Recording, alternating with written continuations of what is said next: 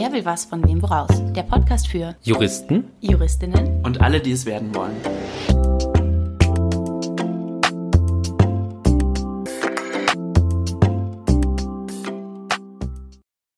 Freude schöner Götterfunken, Tochter aus Elysium. Wir betreten herzlich willkommen zu Folge 25 von Wer will was von wem woraus. Und wir steigen heute ein in das Europarecht. Äh, mir hat das, ich hoffe, es hat euch auch gefallen, mit dem Erbrecht ganz gut gefallen. So ein grober Überblick über das Thema und dann ein Fall dazu. So werde ich das jetzt auch machen. Und heute gibt es also einen Überblick über die Institutionen, Rechtsakte und Rechtsprechungsorgane der Europäischen Union und was da so zu beachten ist auf dem Weg zum Staatsexamen.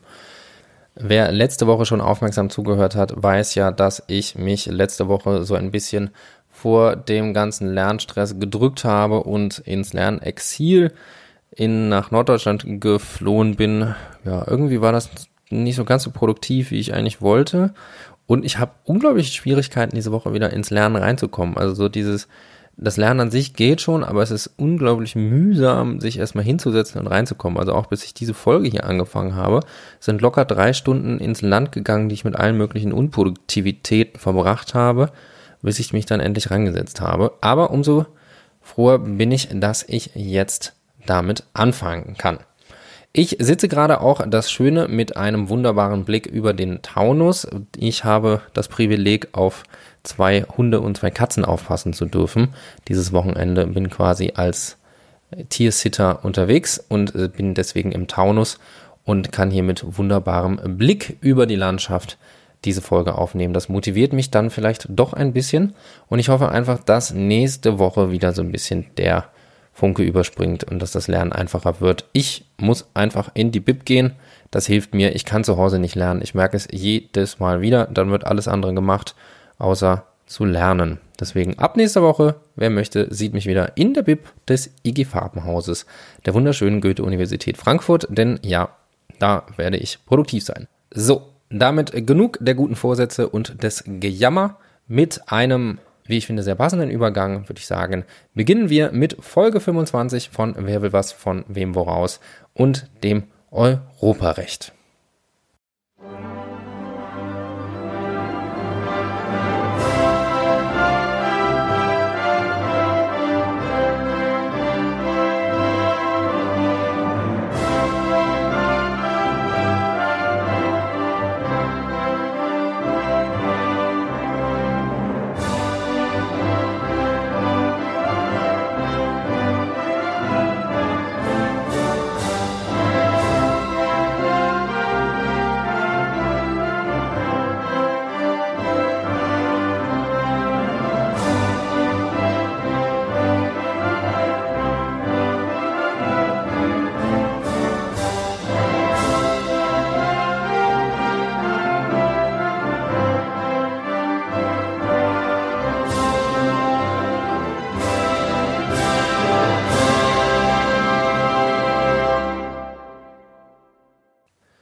Bevor ich gleich inhaltlich loslege, möchte ich noch einmal zum Ende dieser wunderschönen, ich finde sie wirklich wunderschönen Europahymne, einmal meinem Ärger Luft machen. Nämlich das Europaparlament hat unendlich viele Versionen dieses Liedes aufzeichnen lassen. Allerdings darf man es ohne vorherige Genehmigung nicht einfach verwenden. Nicht einmal für nicht kommerzielle Zwecke, wie das hier ja ist, ich bin ja nicht kommerziell, darf ich die Hymne vom Europaparlament aufgenommen verwenden. Warum ich als europäischer Steuerzahler das bezahle und dann nicht mal benutzen darf, keine Ahnung. Finde ich irgendwie, naja, kann ich mich ziemlich drüber aufregen. Glücklicherweise hat die Bundeszentrale für politische Bildung eine Version online gestellt, die zumindest für nicht kommerzielle Zwecke verwendet werden kann und die durftet ihr gerade hören. So, genug Kritik an den EU-Institutionen, die ich noch gar nicht vorgestellt habe. Beginnen wir mit dem Inhalt.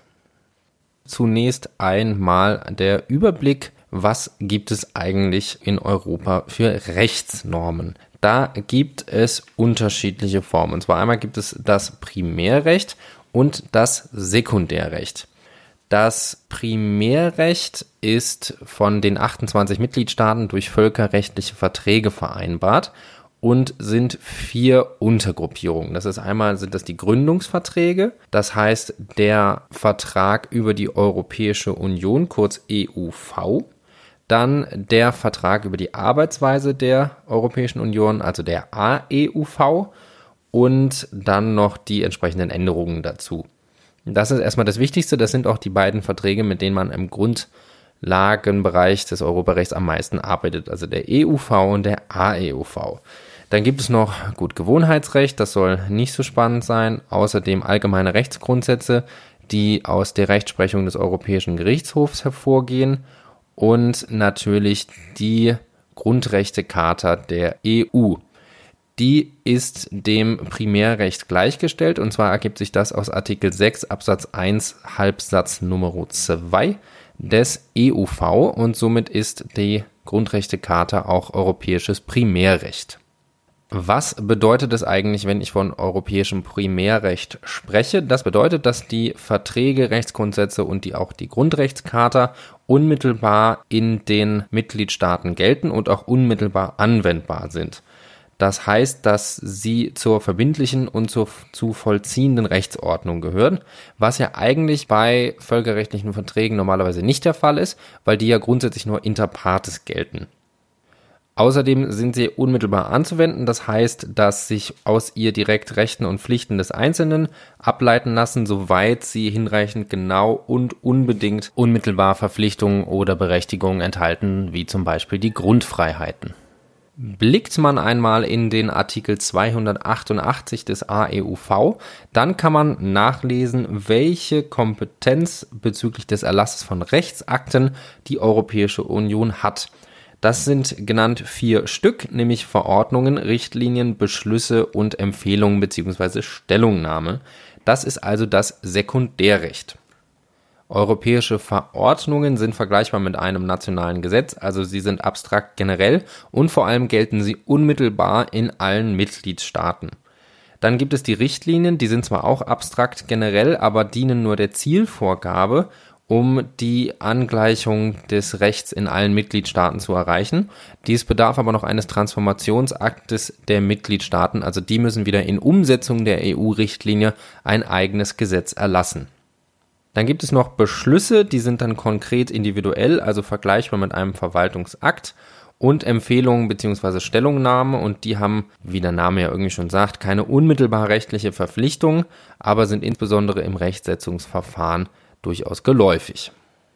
Diese Sekundärakte werden, wie sich aus Artikel 298 des AEUV ergibt, auf Vorschlag der Kommission durch das Parlament und den Rat beschlossen. Falls sich jetzt die Frage stellt, was Kommission, Rat und Parlament genau sind, eine wunderbare Überleitung, nämlich machen wir weiter mit den Organen der Europäischen Union. Die politischen Organe der Europäischen Union bestehen aus dem Rat, den man auch Ministerrat nennt, dem Europäischen Rat, der Europäischen Kommission und dem Europäischen Parlament. Wer das nochmal nachlesen möchte, der schaue in die Artikel 14 bis 17 des EUV. Beginnen wir einmal mit Artikel 14, das Europäische Parlament. Relativ bekannt, das Europäische Parlament ist das Gesetzgebungsorgan der Europäischen Union, obwohl es kein wirkliches Initiativrecht, sondern nur ein indirektes hat, was sich aus Artikel 225 des AEUV ergibt. Neben diesem nur indirekten Initiativrecht unterscheidet sich es aber eigentlich nicht groß von einem nationalen Parlament. Es hat noch Kontrollfunktionen, also kann Misstrauensanträge gegen die Kommission stellen, Untersuchungsausschüsse einberufen und sonstige Kontrollfunktionen wahrnehmen. Nächster Blick in Artikel 15. Der Europäische Rat setzt sich zusammen aus den Staats- und Regierungschefs der Mitgliedstaaten, dem Präsident des Europäischen Rates, Kommissionspräsidentin sowie dem hohen Vertreter der gemeinsamen Außen- und Sicherheitspolitik, wobei dieser nicht stimmberechtigt ist.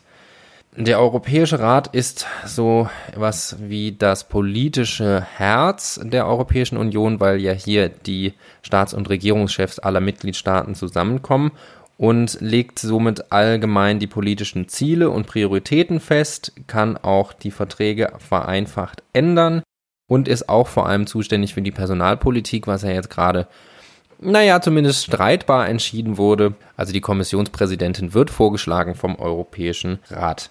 Allgemein werden also so die politischen Grundsätze der europäischen Arbeit im Europäischen Rat getroffen.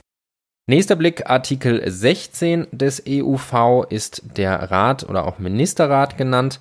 Der setzt sich zusammen aus Regierungsvertretern der Mitgliedstaaten auf Ministerebene und ist ebenfalls Gesetzgebungsorgan des ordentlichen Gesetzgebungsverfahrens und hat darüber hinaus noch so beratende Funktionen, also koordiniert das wirtschaftliche Handeln der Mitgliedstaaten und auch das auswärtige Handeln der EU. Das ist nämlich schon der erste Moment, wo man sagen kann, oh, das ist also so eine dämliche Namensgebung dass es den Rat und den Europäischen Rat gibt, dass man sich da nicht irgendwie für unterschiedliche Namen hat entscheiden können, um das ein bisschen besser auseinanderzuhalten. Oh, hätte Europa sicherlich nicht unattraktiver gemacht. Allerseits, das ist äh, Kleinkram. Ähm, weiter im Text Artikel 17. Die Europäische Kommission setzt sich zusammen aus 28 Kommissaren inklusive der zukünftigen Kommissionspräsidentin.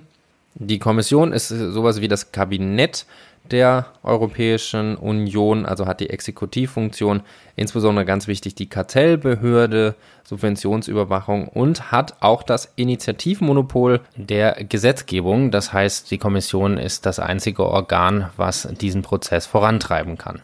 Ist auch gleichzeitig die Außenvertretung der Union und kann Vertragsverletzungsverfahren gegen Mitgliedstaaten einleiten. Somit also ganz basic der Einstieg, was es für europäische Institutionen gibt. Dann blicken wir doch mal in Artikel 294 des AEUV, nämlich das ordentliche Gesetzgebungsverfahren. Und wer dort nachliest, der kann herausfinden, dass das Gesetzgebungsverfahren folgendermaßen funktioniert. Die Kommission unterbreitet dem Europäischen Parlament und dem Rat einen Vorschlag und in erster Lesung legt dann das Europäische Parlament seinen Standpunkt fest und übermittelt den dann dem Rat. Das Ganze muss dann von diesem gebilligt werden und wenn das der Fall ist, dann ist das Gesetz auch schon damit beschlossen. Also ein relativ einfaches Verfahren. Es wird ein bisschen komplizierter, falls der Rat da noch Änderungsvorschläge hat oder einen entgegenstehenden Standpunkt, aber das kann man mit einem Blick in Artikel 294 einfach mal nachlesen. Insgesamt finde ich übrigens im Europarecht ergibt sich durch einen Blick in die Norm ziemlich viel, was die Kompetenzverteilung und auch die Verfahren angeht. Also da einfach die Norm lesen ist in vielen Fällen schon sehr, sehr hilfreich. Kommen wir nun zur Frage, wie verhält sich eigentlich Unionsrecht zum nationalen Recht? Wir nehmen also den Fall an, dass eine von Deutschland auf nationaler Ebene erlassene Norm einer auf europäischer Ebene erlassenen Norm widerspricht. Wie dann die Lösung zu erfolgen hat, ist etwas strittig und zwar gibt es da Entscheidungen sowohl des Gerichtshofes als auch des Bundesverfassungsgerichtes. Um nichts vorwegzunehmen, die Organe der Rechtsprechung der Europäischen Union, die erkläre ich gleich noch. Was vielleicht bekannt sein sollte, ist, dass das Bundesverfassungsgericht naturgemäß um seine Macht und Stellung als oberste Hüterin der Verfassung bangt, weil ja vieles europarechtlich geregelt ist und somit auch ein bisschen Kompetenzstreitigkeiten entstanden sind, bis wann das Bundesverfassungsgericht zuständig ist und wann der Europäische Gerichtshof. Das lässt sich auch immer so ein bisschen aus der Rechtsprechung raushören und auch in diesem Falle relativ eindeutig, nämlich in der Frage, wenn nationales Recht europäischem Recht widerspricht. Der Europäische Gerichtshof geht nämlich von einem generellen Anwendungsvorrang der europäischen Norm aus, weil er sagt, die EU-Rechtsordnung ist eigenständig und hat grundsätzlich Vorrang was sich auch aus Artikel 288 des AEUV ergibt, der ja sagt, dass die Verordnungen unmittelbar in allen Mitgliedstaaten gelten. Das Bundesverfassungsgericht sieht das im Ergebnis genauso, allerdings nimmt es einige Einschränkungen vor, was den Anwendungsvorrang ausgeht, und das sind drei Punkte. Das ist einmal die Ultravirus-Kontrolle, das heißt, wenn Organe der EU ihre eingeräumten Hoheitsrechte überschreiten, dann gilt nationales Recht weiter fort. Dann gibt es die Identitätskontrolle. Das heißt, wenn die europäische Norm den integrationsfesten Kern deutscher Staatsgewalt, ach, ein schöner, stolzer Satz, überschreitet, dann hat weiterhin das nationale Recht Anwendungsvorrang. Und eine Einschränkung gibt es, beziehungsweise gab es noch bezüglich des Grundrechtsschutzes, denn das Verfassungsgericht hat gesagt, soweit der Grundrechtsschutz der Europäischen Union nicht so weit geht, wie das nationale Grundgesetz es erlauben würde, dann hat auch hier immer noch die nationale Norm Anwendungsvorrang. Das ist aber spätestens seit der Grundrechtscharta und der Gleichstellung als Primärrecht auch nicht mehr anwendbar. Somit merken wir uns Anwendungsvorrang der europäischen Norm ja immer gegeben, es sei denn Identitätskontrolle der integrationsfeste Kern deutscher Staatsgewalt ist angetastet und Ultraviruskontrolle die Organe der EU überschreiten die ihnen eingeräumten Hoheitsrechte. Jetzt haben wir ihn schon angesprochen, den Gerichtshof der Europäischen Union und wollen wir uns den nochmal etwas genauer angucken. Ergeben tut sich das aus Artikel 19 des EUVs beziehungsweise die Arbeitsweise in Artikel 251 fortfolgende des AEUVs. Grundsätzlich wieder so ein Glanzstreich der Namensgebung. Der Europäische Gerichtshof setzt sich zusammen aus dem Gerichtshof und dem Gericht. Also wer sich das ausgedacht hat, die zwei Bestandteile des Gerichtshofes, Gerichtshof und Gericht zu nennen, ja. Ich hatte übrigens äh, kurz überlegt, ob das vielleicht einfach nur ein deutscher, sagen wir, Übersetzungsfauxpas ist, aber nein, es ergibt sich in zumindest den Sprachen, die ich im europäischen Raum verstehe, allen Sprachen so, dass diese Worte so verwendet werden. Gut, was sind die Aufgaben des Gerichtshofes bzw. des Gerichtes? Natürlich die Rechtsprechung der Europäischen Union zu sein. Was machen denn Gerichtshof und Gericht den ganzen Tag?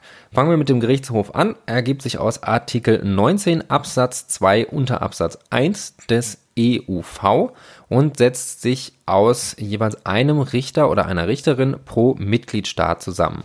Dieser Richterinnen oder Richterschaft arbeiten noch elf Generalanwälte zu. Dann gibt es das Gericht, das ist geregelt in Artikel 19 Absatz 2 unter Absatz 2 des EUV, setzt sich zusammen aus bisweilen noch 47 Richterinnen und Richtern und ab dem 1.9. dieses Jahres, also in einem Monat, werden es zwei Richter bzw. Richterinnen pro Mitgliedstaat, also dann 56 und naja, mit Austritt aus Großbritannien ändert sich, lassen wir das. Der Unterschied zum Gerichtshof ist, dass am Gericht keine Generalanwälte beschäftigt sind. Um uns einmal die Zuständigkeiten anzugucken, schauen wir erstmal, welche Verfahrensarten es überhaupt gibt, beziehungsweise die drei, die für das Examen relevant werden könnte. Das sind das Vertragsverletzungsverfahren, die Nichtigkeitsklage und das Vorabentscheidungsverfahren. Das Vertragsverletzungsverfahren. Ein Begriff, den man schon, glaube ich, in den Medien oft genug gehört hat und das Ganze rechtlich manifestiert in Artikel 258 bzw. 259 des AEUV. Ziel des Vertragsverletzungsverfahrens ist die Feststellung einer Vertragsverletzung durch einen Mitgliedstaat und beinhaltet somit eine objektive Rechtskontrolle. Die Folge des Vertragsverletzungsverfahrens ist dann die Feststellung des vertragswidrigen Verhaltens eines Mitgliedstaates und gegebenenfalls auch die Festsetzung eines Zwangsgeldes, um ein Fehlverhalten zu sanktionieren und Besserung zu, sagen wir mal, provozieren.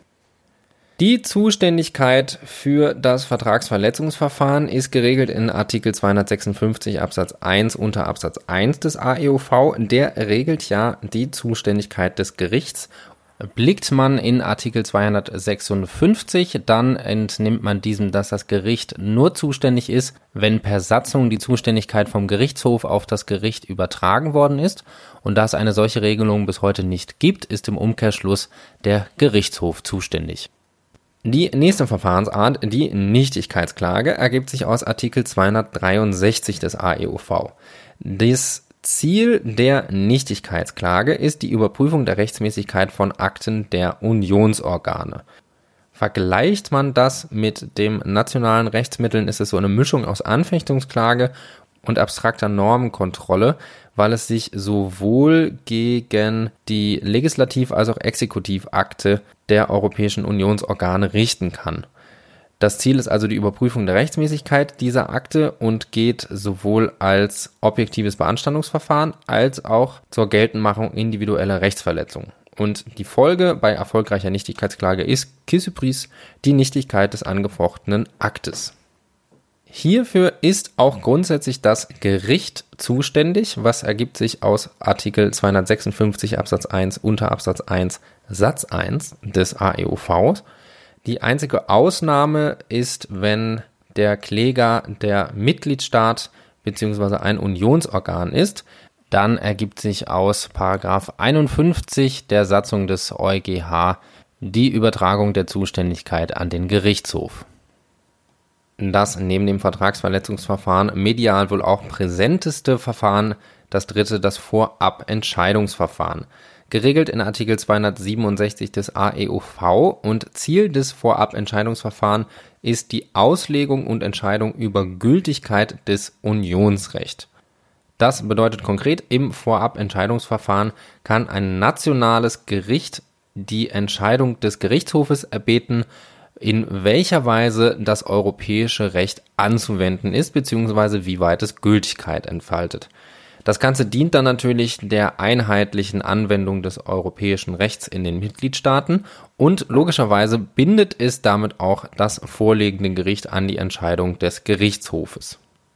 Blickt man in Artikel 256, dann entnimmt man diesem, dass das Gericht nur zuständig ist, wenn per Satzung die Zuständigkeit vom Gerichtshof auf das Gericht übertragen worden ist. Und da es eine solche Regelung bis heute nicht gibt, ist im Umkehrschluss der Gerichtshof zuständig kommen wir nun noch abschließend einmal zum Grundschema der Grundfreiheiten. Nicht zu verwechseln mit der Grundrechtecharta, denn die Grundfreiheiten ergeben sich aus dem AEUV und sind insbesondere die Waren, Arbeitnehmer, Dienstleistungs- und Niederlassungsfreiheit. Ich will an dieser Stelle nicht jede Grundfreiheit explizit erklären, das würde doch etwas den Rahmen sprengen aber einmal kurz das Aufbauschema, was für alle Grundfreiheiten allgemein gilt. Als erstes prüfen wir zunächst, ob die Grundfreiheit überhaupt anwendbar ist. Das prüfen wir allerdings nur, wenn entsprechende Anhaltspunkte dafür vorliegen. Sonst ist sie einfach nur kurz festzustellen. Das können einmal der Anwendbarkeit entgegenstehen, sind Sondervorschriften. Das ist zum Beispiel die Artikel 38 bezüglich der Warenverkehrsfreiheit. Also sind einfach Landwirtschaft und Fischerei, die nochmal expliziter geregelt sind als die Grundfreiheit. Und dann darf auch keine vorrangige Harmonisierungsmaßnahme vorliegen. Das ist zum Beispiel bei Artikel 114 des AEUV fortfolgende der Fall. Und das bezieht sich einfach auf den Binnenmarkt. Und diese Artikel sind dann einfach vorrangig zu prüfen. Wenn der Anwendbarkeit nichts entgegensteht, prüfen wir als nächstes den Schutzbereich, ob dieser sachlich, persönlich und räumlich eröffnet ist. Dann kommen wir zu der Frage, ob ein Eingriff vorliegt. Hier muss zunächst differenziert werden, welche Form des Eingriffs vorliegt und danach baut sich dann auch die Prüfung der Rechtfertigung auf. Die drei Formen des Eingriffs sind die offene Diskriminierung, die verdeckte Diskriminierung und die Beschränkung. Diskriminierung bedeutet einfach, dass nach der Staatsangehörigkeit differenziert wird. Das heißt, dass EU-Ausländer schlechter behandelt werden als Inländer. Das Ganze kann entweder offen erfolgen, dann ist es einfach eine offensichtliche Differenzierung nach der Staatsangehörigkeit, oder auch verdeckt. Das heißt, dass zwar nicht offen nach der Staatsangehörigkeit differenziert wird, aber trotzdem die Schlechterstellung von Ausländern geschaffen wird. Dann als drittes gibt es noch die Beschränkung. Das ist eine Maßnahme, die weder offen noch versteckt an das Kriterium der Staatsangehörigkeit anknüpft, aber durch die Beschränkung wird die Ausübung der Grundfreiheit weniger attraktiv gemacht. Es ist schon wichtig zu unterscheiden, was für eine Art des Eingriffs vorliegt, denn danach richtet sich auch, welche Rechtfertigungsmöglichkeiten es gibt. Nämlich für die offene Diskriminierung gibt es nur eine Möglichkeit der Rechtfertigung, nämlich der geschriebene Rechtfertigungsgrund. Da gibt es zu den meisten Grundfreiheiten einen geschriebenen Rechtfertigungsgrund. Wenn der erfüllt ist, dann noch der Grundsatz der Verhältnismäßigkeit gewahrt ist und eventuell dann noch hinzutretende zusätzliche Anforderungen erfüllt sind, dann ist der Eingriff gerechtfertigt. Bei verdeckten Diskriminierungen bzw. Beschränkungen greifen zwei Möglichkeiten der Rechtfertigung, nämlich einmal wie auch für die offene Diskriminierung natürlich der geschriebene Rechtfertigungsgrund unter Wahrung des Verhältnismäßigkeitsgrundsatzes und aber auch der ungeschriebene Rechtfertigungsgrund.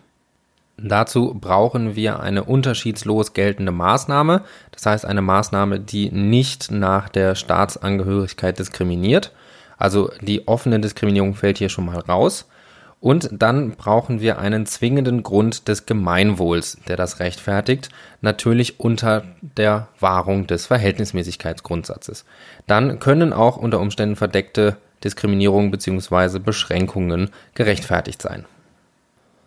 Und damit beschließe ich den Einstieg in das Europarecht. Ich hoffe, dass ihr einen guten Überblick über den Aufbau und die Rechtsakte der EU bekommen habt und gewappnet seid für die nächste Folge. Kleiner Spoiler, es wird um die Pkw-Maut gehen, die letzte große für Deutschland relevante Entscheidung des Gerichtshofes. Die werde ich dann mal auseinandernehmen. Also ein Vertragsverletzungsverfahren, welches ja durch Österreich eingeleitet wurde.